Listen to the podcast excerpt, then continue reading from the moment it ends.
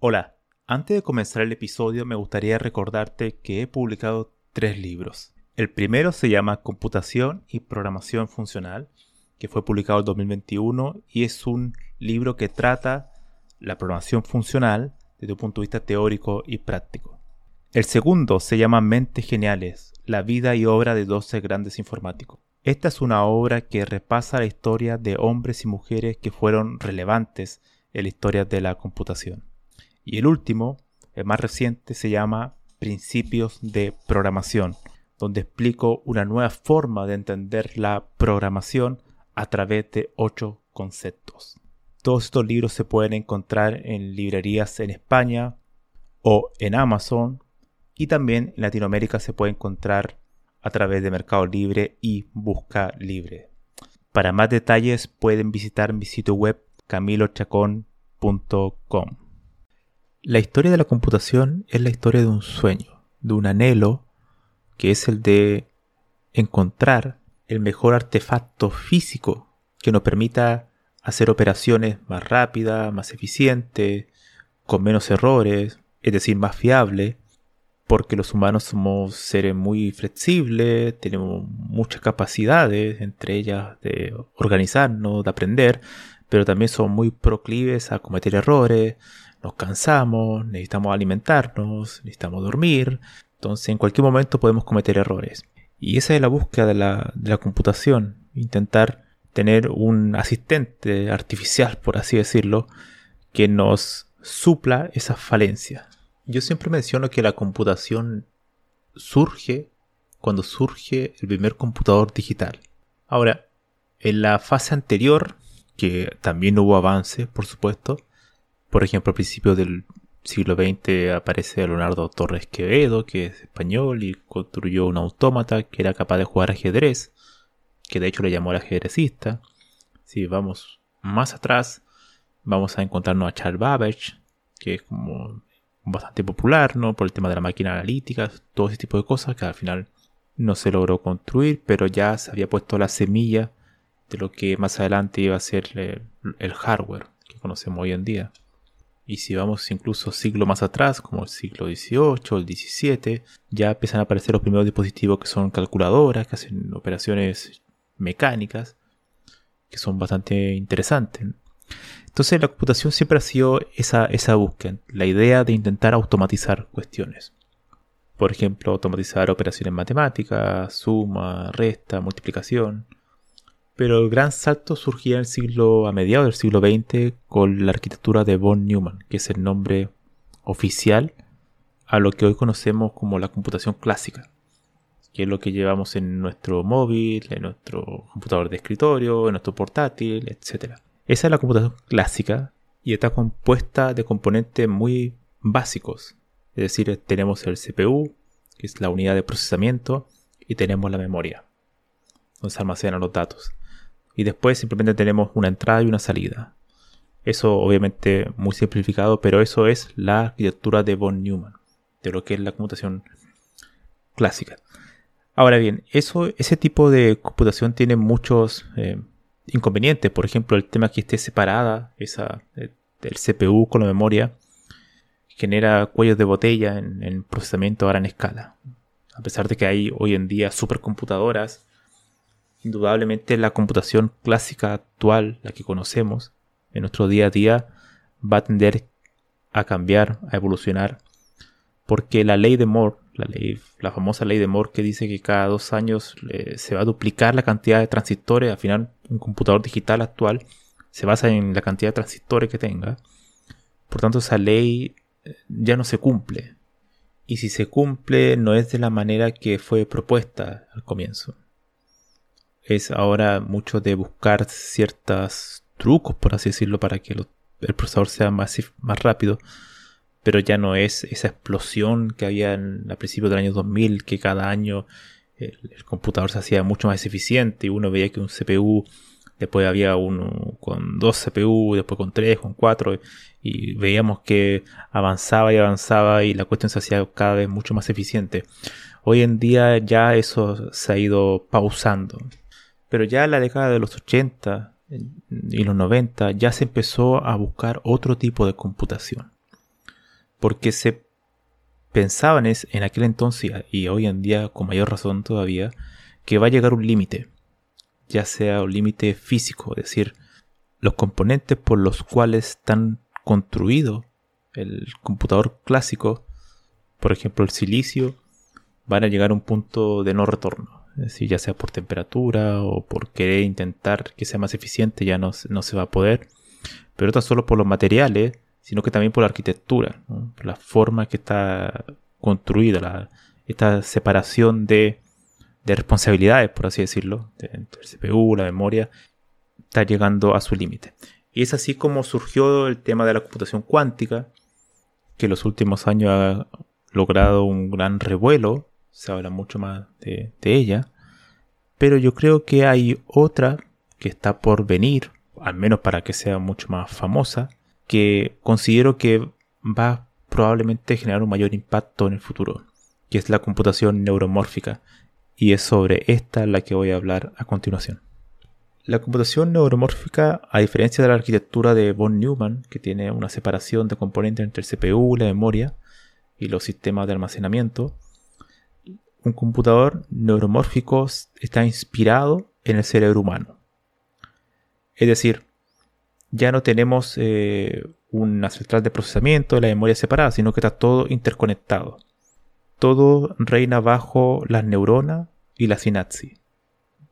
O sea, el cerebro humano funciona más o menos así, ¿no? Tenemos muchas neuronas que están interconectadas con una operación que se llama sinapsis. Y si uno ve una especie de resonancia magnética, esa típica imagen que se ve como el cerebro, uno puede ya percatarse de que es como algunas zonas se empiezan a iluminar dependiendo de la actividad que estemos haciendo, ¿no? viendo alguna imagen, hablando, etc.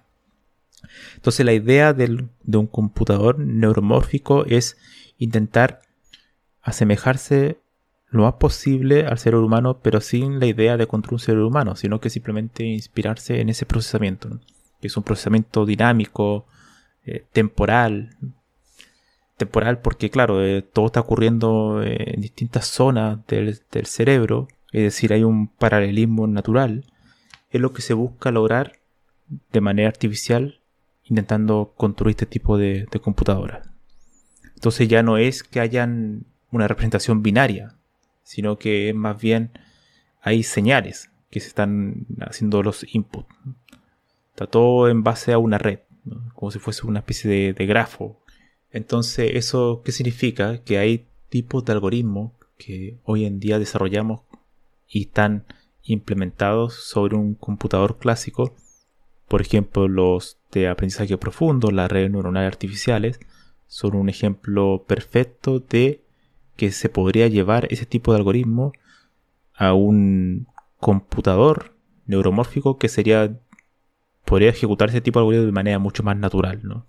porque ya de por sí la arquitectura base, los cimientos, es una red neuronal como tal, donde hay neuronas, donde ocurre sinapsis, donde hay señales entre ellas y donde todo ocurre de manera paralela, entonces muy eficiente.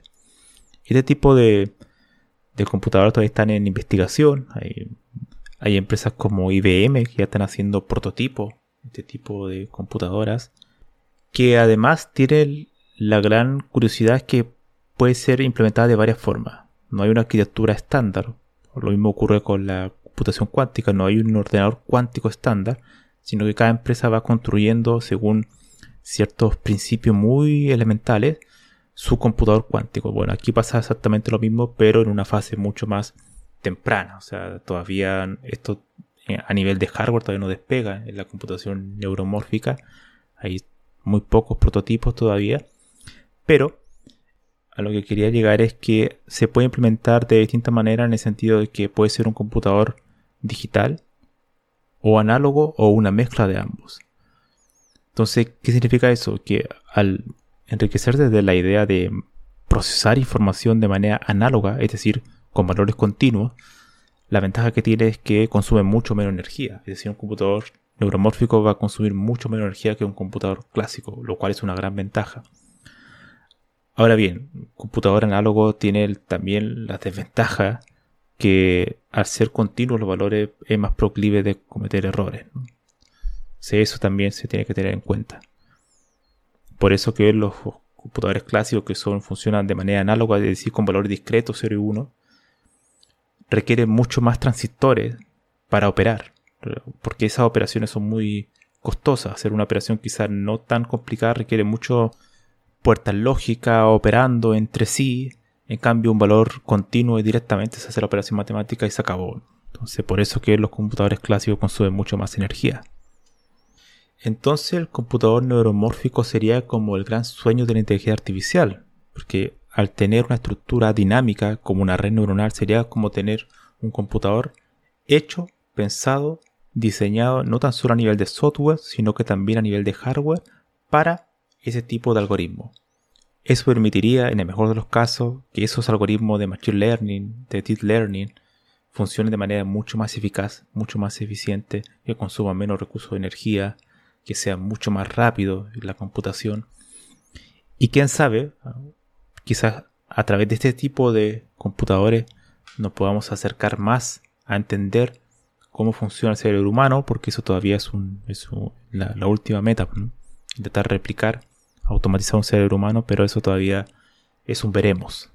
Los prototipos que hay actualmente de los computadores neuromórficos tienen los mismos componentes físicos, el silicio como central, pero se están ya buscando nuevos materiales para que sea la integración o la implementación del hardware del computador neuromórfico sea mucho más natural. Entonces, claro, al tener el computador neuromórfico en su base más elemental una red neuronal, es decir, un grafo eh, no dirigido, o algoritmos como el, gran algoritmo que es el corazón de las redes neuronales profundas, que es el backpropagation, se hace de manera natural.